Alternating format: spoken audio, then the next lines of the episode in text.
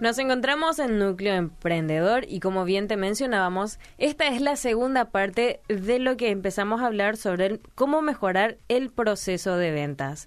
En el episodio anterior hablábamos sobre tres aspectos muy importantes para poder mejorar este proceso de venta, que primero era desarrollar una actitud proactiva, planificar y mejorar la comunicación no verbal. En este episodio nos acompaña nuevamente Nicolás Benítez, quien, a quien ya doy la bienvenida. Eh, querido Nico, ¿cómo estás? Buenas noches, Care. ¿Quieres? estamos bien, está bien. Buenas noches, ¿qué tal, Elías? ¿Cómo estamos? Bueno, una noche más, una noche fría, pero muy contento de estar nuevamente aquí para compartir esta segunda parte. Bueno, de hecho que ya no puedo hacer una introducción mejor a la que hiciste, pero eh, eh, muy feliz y ahora vamos a estar desarrollando la segunda parte de, nuestro tema eh, que lo habíamos denominado como mejorar. mejorar nuestro proceso de ventas, cómo hacer, o sea, qué prácticas podemos llevar a cabo para que nuestras ventas sean mejores, o sea, nuestro proceso de venta mejore y que podamos tener mejores resultados. Entonces, rápidamente vamos a hacer un pequeño resumen de, lo que hablamos la, semana pasada para refrescar un poquitito la memoria.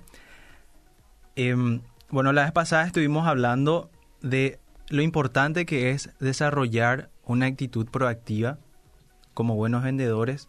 Es algo que tenemos que tener siempre presentes, tenemos que tener la energía, como se dice, la garra para hacerle frente a todo lo que venga, porque es una cuestión de actitud. Es una cuestión de actitud en que tenemos que mantenernos siempre, siempre positivos con la esperanza de que la siguiente venta es la que vamos a cerrar. La, lo segundo que habíamos hablado era el, el hecho de planificar, lo importante que es planificar nuestra estrategia, porque en el proceso todo se basa en planificar. O sea, ¿cómo yo voy a pretender ganar algo si es que no tengo un mapa? O sea, ¿cuáles son los pasos? ¿Cuál es el camino que voy a seguir? Estuvimos hablando de planificar. Y lo tercero, eh, algo que, que quizás no se ve, que no se escucha, pero que dice mucho, que es la comunicación no verbal. Lo importante que es entender aquello que dice eh, nuestra, el tono de nuestra voz, eh, a dónde dirigimos nuestra mirada, los gestos de, nuestras manos, nuestra postura. Estuvimos hablando de todo eso y el dato muy importante que habíamos dejado que 65% de lo que nosotros comunicamos se reduce en aquello que no decimos. O sea, yo estoy hablando de cosas maravillosas, pero si mi cara no... No refleja no refleja lo maravilloso que estoy diciendo, nadie me va a creer. Entonces, a tener muy en cuenta ese punto. En esta segunda parte vamos a estar hablando también sobre el perfeccionarnos como vendedores para poder tener así un buen cierre de, todas las ventas. Sí, así mismo. Eh, dijiste algo muy importante, perfeccionar. ¿verdad? Eso es algo que, siempre tenemos que apuntar, ¿verdad? Porque hablar de ventas nunca va a pasar de moda. ¿Ok? Porque hace 50 años se hablaba de ventas de una forma, con un concepto muy distinto. Hoy en día es totalmente otra cosa, como mencionamos, o sea, de ser vendedores puerta a puerta, ahora pasamos a ser vendedores al toque de WhatsApp. Entonces, es muy distinto. Pero eh, siempre tenemos que eh, tener en cuenta que debemos capacitarnos en esa área y de ganar experiencia en todo momento. Hoy vamos a hablar, a ver un poco, uno, dos, tres, cuatro puntos para dar un cierre a, este, a este tema. Y vamos a empezar por el primer tema al que le pusimos ventas cruzadas. Y la gente te va a preguntar, bueno, ¿qué, es, una venta cruzada? O sea, una venta cruzada es, si vamos a ir a lo básico, es anticiparse a las necesidades o a los deseos de, de cada cliente, porque es una técnica muy, muy válida y es aplicada prácticamente en muchísimos negocios, en muchísimas empresas, las empresas más grandes, o sea, las empresas que, que comercian con, con ropas, marcas de ropas. O sea, vos te vas, te compras una remera y al toque está la vendedora, o sea, ella no te dice nada, pero ya te insinúa que aquel pantalón o, aquella campera te va a quedar súper bien. Entonces ahí, bueno, ya está haciendo una venta cruzada. Entonces es, se trata de adelantarse, de anticiparse, porque si nosotros tenemos la intención de generar una clientela fiel, debemos llevar a cabo tres cosas, tres cosas muy importantes, que es observar, analizar y anticiparse.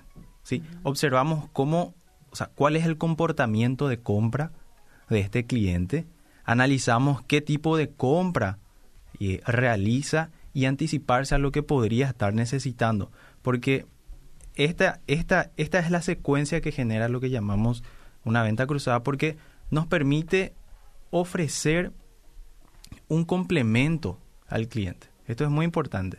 Ofrecer un complemento, algo que quizás lleve o no en ese momento, pero ya que le estamos ofreciendo, ya que le estamos abriendo esa oportunidad, esta persona va a estar pensando, cierto, o sea, voy a llevarlo porque, ¿para qué voy a volver para comprar solamente esto? Voy a aprovechar y lo llevo, ¿ok? O prácticamente no me cuesta nada, voy a llevarlo por si es que sienta hambre o sienta sed. En estas cadenas de comidas rápidas o cuando estás en la caja, pedís tu combo y te dice, ¿va a querer agrandado, señor? Y eso le cuesta mil guaraníes nomás. O sea, te cuesta mil guaraníes, pero que todos los días una persona venda ese mil guaraníes en toda la cadena. Hace la diferencia. Hace la diferencia. Hace la diferencia. Entonces, de esta forma estamos ofreciendo algo que quizás no influye mucho en nuestro costo. O sea, no implica que nosotros tengamos que gastar más dinero de lo que ya gastamos, pero sí influye, como estábamos diciendo, de forma muy, pero muy positiva en el ingreso y en la rentabilidad de la empresa.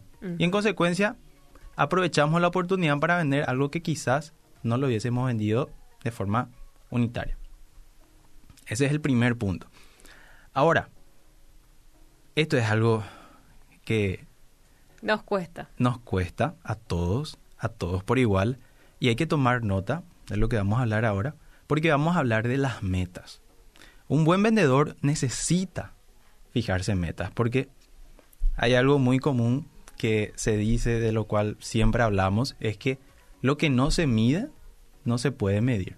Pero lo que no se mide, no se puede evaluar. Perdón, son los efectos de la vacuna.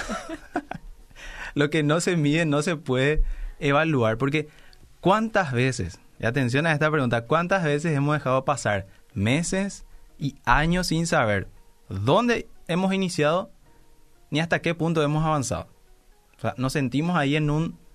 Estancamiento. Exactamente, o sea, y te pones a preguntar, bueno, ¿yo qué tenía, qué tengo ahora, qué dejé de hacer, qué estoy haciendo en este momento? Y la verdad es que es un poco crudo lo que puede ser un poco crudo lo que voy a decir, pero muchas veces las personas que no se fijan metas pueden, pueden caer en una frustración crónica. Cierto. Y, y sentirse frustrado es muy... es una ventana abierta a muchas otras energías negativas.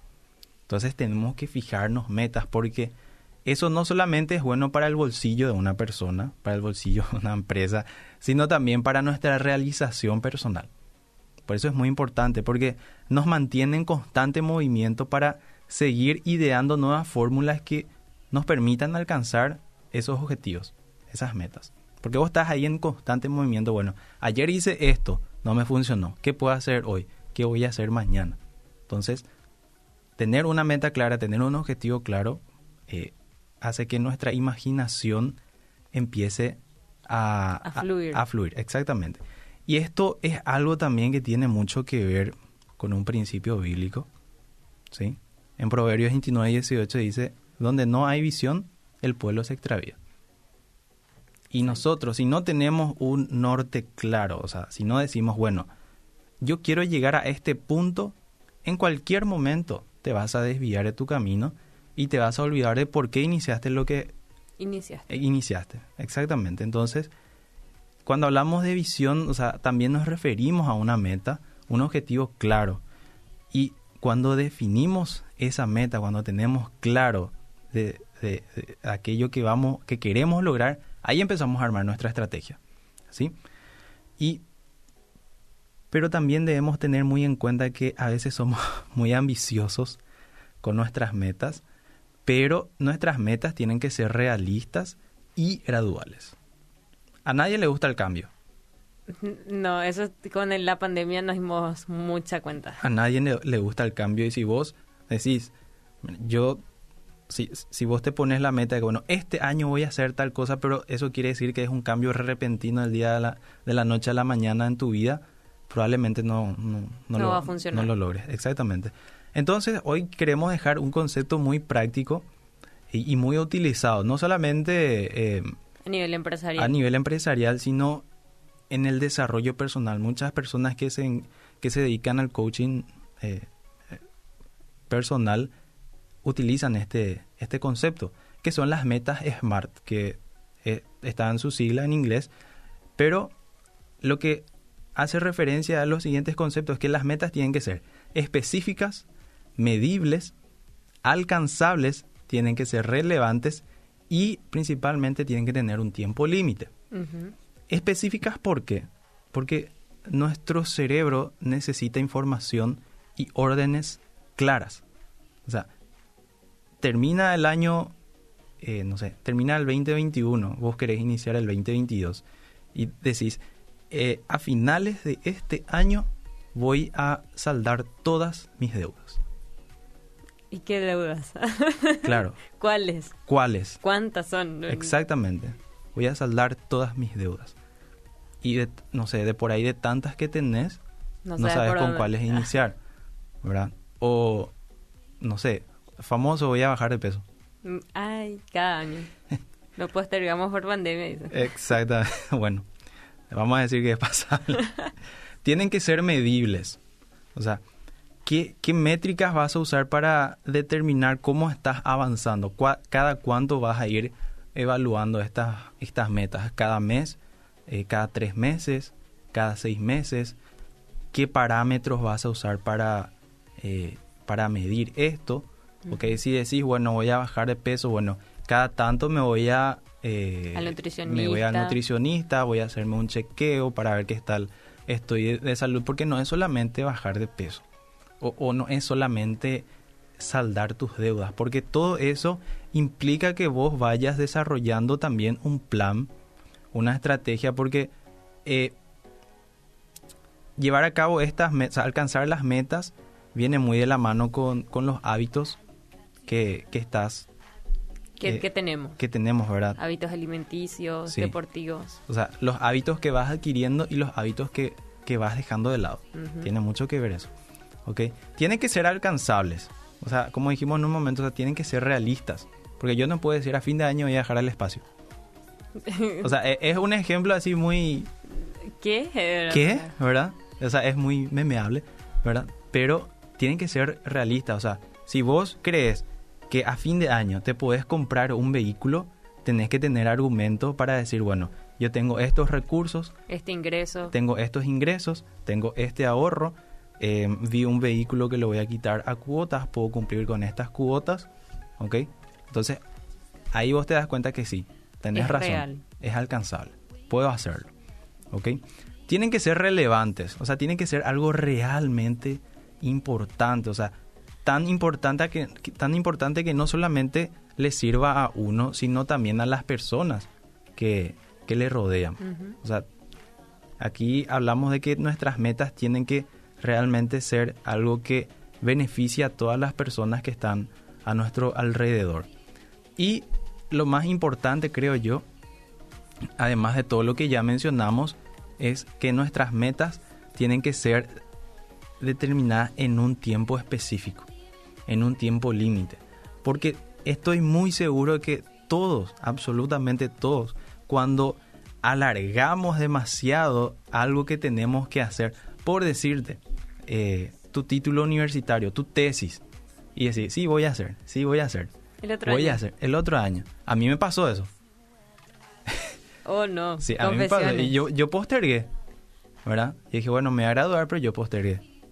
Ok, pero, ah, bueno, ya está. Entonces tenemos que fijar un tiempo definido, porque eso también a nosotros nos va a permitir evaluar y apretar. Exigirnos. Claro, apretar aquello que tiene que ser eh, apretado, ¿verdad? Mejorar y alcanzar ese objetivo. Entonces, repetimos, tienen que, nuestras metas tienen que ser específicas, medibles, alcanzables, relevantes y tienen que estar definidas en un tiempo límite. El otro punto es que nosotros, a ver, yo te pregunto a vos, Keren, ¿vos no te sentís feliz cuando recibís algo bueno pero vos no lo esperabas? Sí, me siento feliz. ¿Verdad? ah, bueno.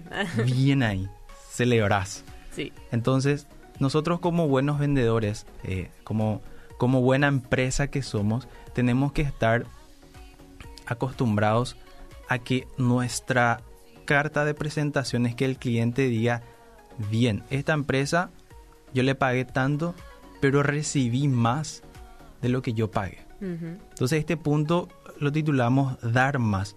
Siempre tenemos que, que dar más porque como te lo mencioné al principio, o sea, todos nos sentimos muy felices cuando recibimos algo que no esperábamos. O sea, pagamos por un producto, un servicio y recibimos... regalo.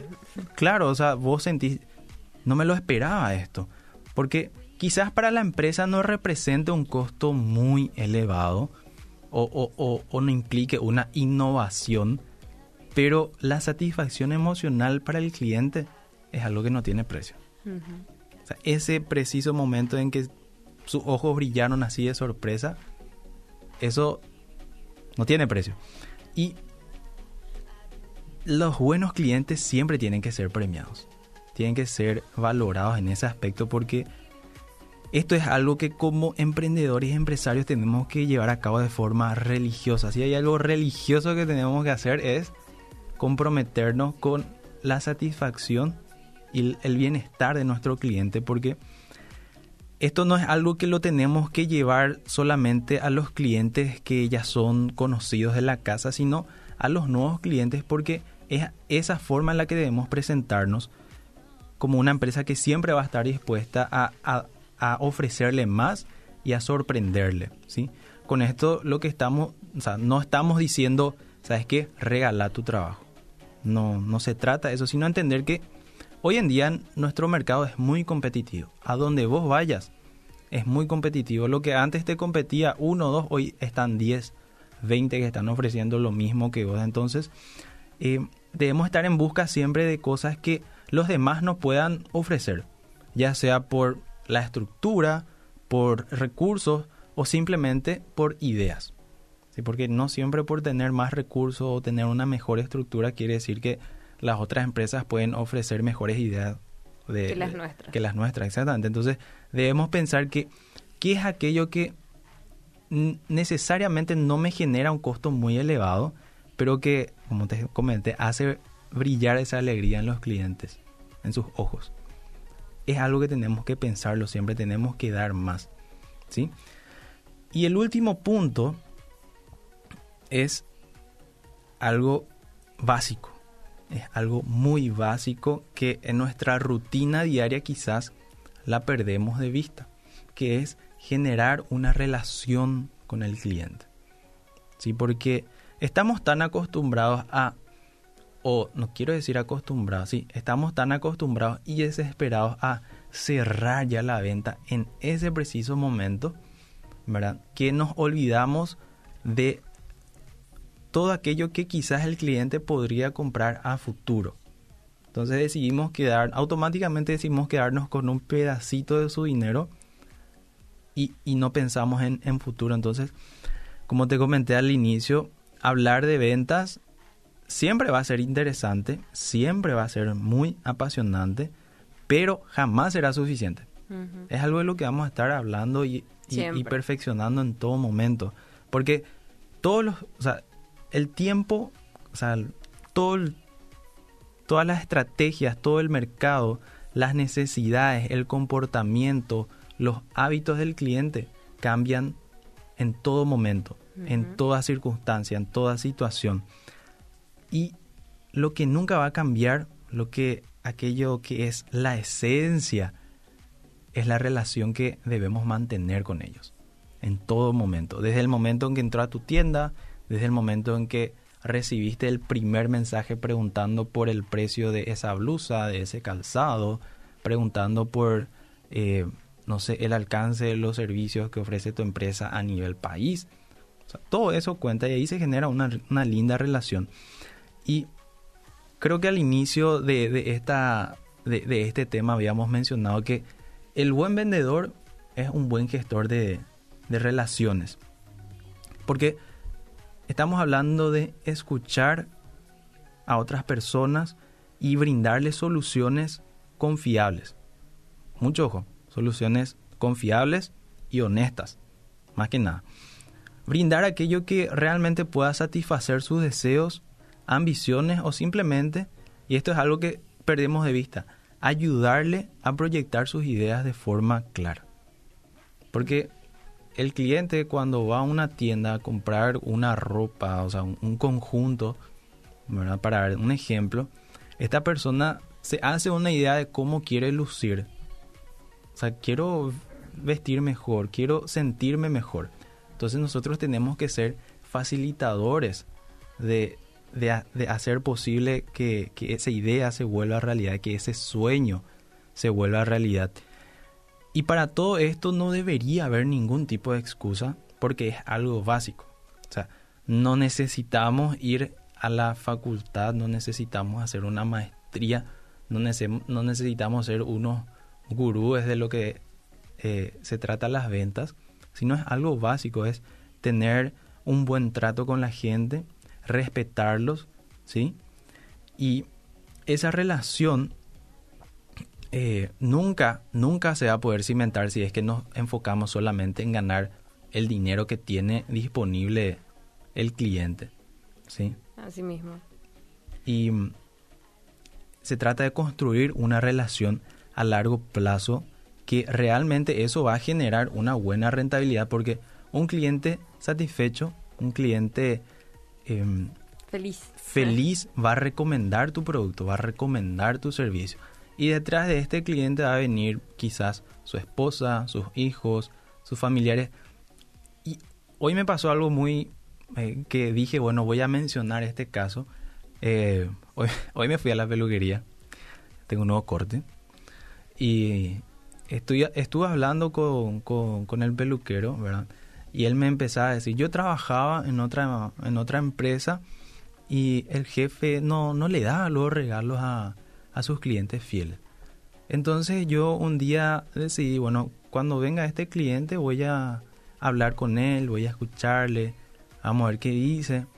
Y me pidió que le haga el servicio de, de su ceja.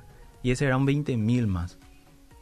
Y él me dijo que se quería hacer, pero que ya no le alcanzaba, le iba a forzar a pagar un 20 mil más. Entonces yo le dije, bueno, tranquilo, ese yo voy a pagar por hoy.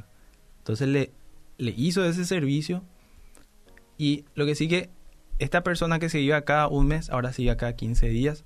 Y detrás de esta persona venían sus amigos, sus familiares. ¿Por qué? Porque esta persona invirtió 20 mil guaraníes de su bolsillo. ¿Sí? En ayudarle a esta persona que se sienta mejor porque se quería ver mejor, quería un servicio que, como estuvimos mencionando, no le costaba nada. O sea, era sacrificar un 20 mil que después le rindió por cliente. Muchísimo más, Muchísimo más. A él como comisión y a la empresa. Entonces, mucho ojo en eso, en esos pequeños detalles. Y tenemos que asegurarnos siempre de ganar el corazón de nuestros clientes con respeto y con humildad. Es muy importante eso. No hay ningún vendedor que sea exitoso que, que no se gane el corazón de, de sus clientes con respeto y humildad.